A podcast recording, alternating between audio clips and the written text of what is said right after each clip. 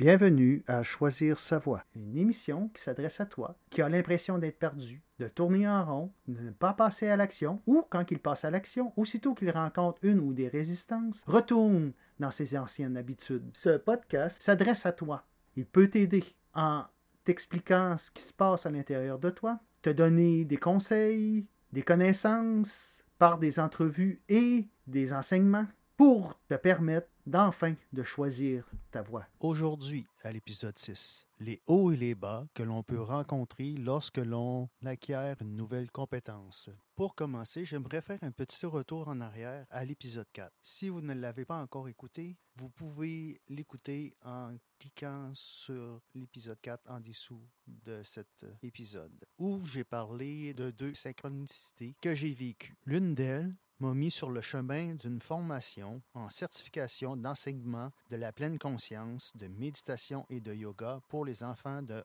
4 à 12 ans.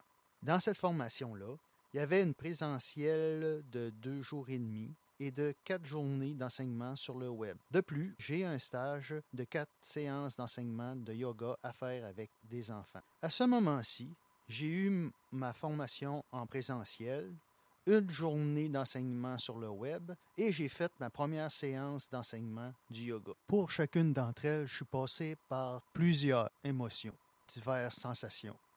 En effet, au début, j'ai senti l'enthousiasme d'être là, de passer à l'action. Puis, il s'en est sorti un inconfort face à ce qui s'en vient. Ce sont la peur de ne pas être à la hauteur, le stress de me lancer dans l'inconnu et surtout la peur de ne pas réussir.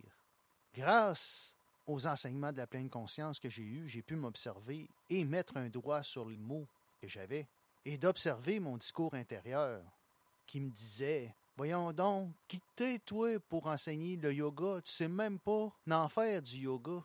Tout ça me faisait douter de moi. Je me suis senti tendu durant l'action. Mais après, j'étais fier d'avoir fait mon premier pas et d'avoir fait mes enseignements que j'avais à faire. Ce que j'ai vécu là, c'est tout à fait normal, car on passe tous par quatre phases de l'apprentissage. La première phase, c'est qu'on est inconscient, incompétent. La deuxième phase, c'est qu'on est conscient qu'on est incompétent. C'est dans ce temps-là qu'on doute le plus. Après ça, on devient conscient incompétent en faisant beaucoup d'efforts et en pratiquant. Puis à un moment donné, tu l'as tellement pratiqué que tu es inconscient, puis en étant compétent. Donc, ça se fait tout seul. C'est comme chauffer une voiture manuelle. Au début, tu as de la misère, ton moteur cale, tout ça, mais à un moment donné, tu changes les vitesses, tu tournes, tu conduis, puis tu peux même manger, boire, puis ça se fait tout seul. Ce que j'ai vécu, dans le fond, c'est la première phase. J'étais inconscient, incompétent. Tant que je ne l'ai pas essayé, ben, j'étais pas conscient que j'étais incompétent. Et là, quand tu te sens incompétent, ben là, tout ton discours intérieur embarque. Dans la pleine conscience, il faut observer les histoires que tu te racontes. Tes pensées, tes émotions, comment tu te sens à l'intérieur. C'est quoi les sensations à l'intérieur de toi? Tu te sens-tu oppressé ou tu te sens détendu? Avec la pleine conscience, ben, tu peux faire des méditations pour te détendre si tu te sens tendu. Tu peux faire toutes sortes de choses pour réussir à calmer ton esprit. Quand que tu te rends compte que tu te racontes des histoires comme ah, je suis pas fait pour ça, moi, puis de faire le même. Faut que tu reviennes à ton pourquoi que tu fais ça.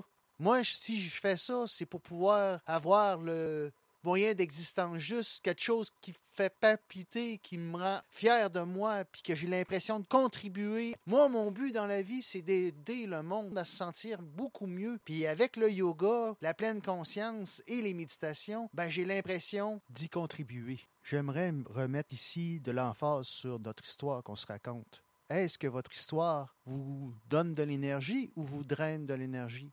Si elle vous donne de l'énergie, vous pouvez continuer à la raconter. Mais si elle vous draine de l'énergie, à chaque fois que vous dites cette histoire-là, ben vous vous drainez votre énergie, puis vous vous emmenez vers le bas. Puis en plus, l'histoire, en force de la rappeler à votre esprit, ben vous programmez votre cerveau. Ce sont les répétitions et les émotions qui programment le cerveau. En effet, plus que tu répètes une situation, plus que le chemin neurologique de la situation est fort. Ça devient quasiment une autoroute. Et les émotions, elles, elles teintent l'événement que tu vis, l'émotion, qu'elle soit positive ou négative, teinte l'événement que tu viens de vivre.